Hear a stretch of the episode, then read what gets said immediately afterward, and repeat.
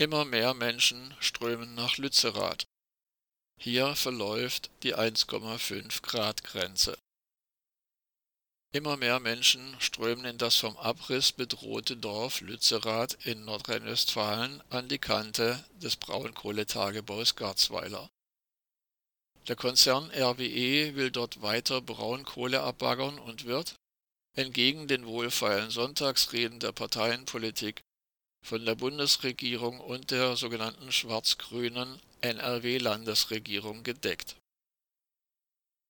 Auf der einen Seite fordert die junge Bundestagsabgeordnete Katrin Henneberger ein Moratorium des Abrisses, auf der anderen Seite hat Mona Neubauer, die derselben angeblich grünen Partei angehört, als NRW-Ministerin für, so wörtlich, Wirtschaft, Industrie, Klimaschutz und Energie dem Abbaggern zugestimmt.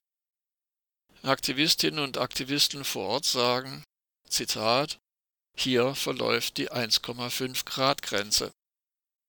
Auch Greenpeace hat vor vier Tagen in einer öffentlichen Stellungnahme erklärt, Zitat, mit dem 1,5 Grad Limit ist die Verbrennung der Kohle unter Lützerath nicht vereinbar.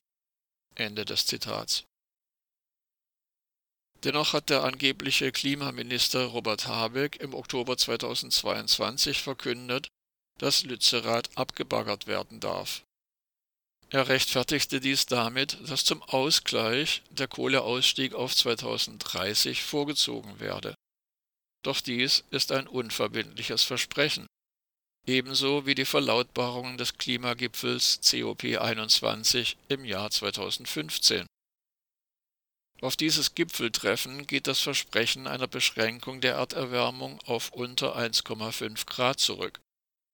Doch auch nach 2015 stiegen die Klimagasemissionen weltweit ungebremst. Ein Versprechen der Ampelregierung für das Jahr 2030 ist ebenso unumkehrbar wie es die Versprechen eines Atomausstiegs der Jahre 2001 und 2011 waren. Für die bislang ungebremste Erderwärmung ist der Braunkohleabbau in Lützerath ein Desaster. Wird die Kohle unter den Garzweiler Dörfern verbrannt, sind die nur zum Schein verkündeten sogenannten Pariser Klimaziele für Deutschland nicht mehr einzuhalten. Die 1,5 Grad Grenze verläuft vor Lützerath. Das hat eine Studie des Deutschen Instituts für Wirtschaftsforschung DIW belegt. Das DIW kommt zum Ergebnis, dass maximal 235 Millionen Tonnen Kohle in den drei Tagebauen der Region Inden, Hambach und Garzweiler II aus der Erde geholt werden dürfen. Bei dieser Begrenzung werden nicht nur der noch erhaltene Rest des Hambacher Forsts, sondern auch alle noch bedrohten Ortschaften am Tagebau Garzweiler erhalten bleiben, einschließlich Lützeraths.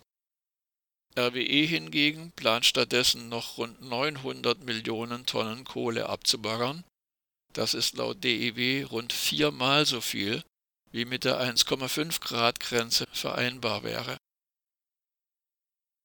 Greenpeace Klimaexperte Carsten Smith sagte gestern, Zitat, in Lützerath entscheidet sich, ob es die Ampelregierung mit dem Klimaschutz ernst meint. Ende des Zitats. Doch diese Entscheidung ist nach der öffentlichen Aussage Robert Habecks im Oktober 2022 bereits gefallen. Der zahlreiche Aufmarsch der Polizei rund um Lützerath spricht dazu eine eindeutige Sprache.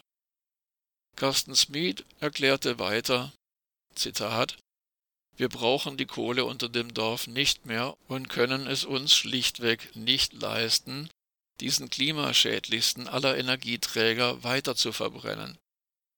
Das Profitinteresse von RWE darf keinen Vorrang vor dem Allgemeinwohl, dem Schutz des Planeten und dem Erhalt der Lebensgrundlagen haben. Ende des Zitats. Einen klaren Standpunkt vertritt der Potsdamer Klimaforscher Stefan Ramstorff.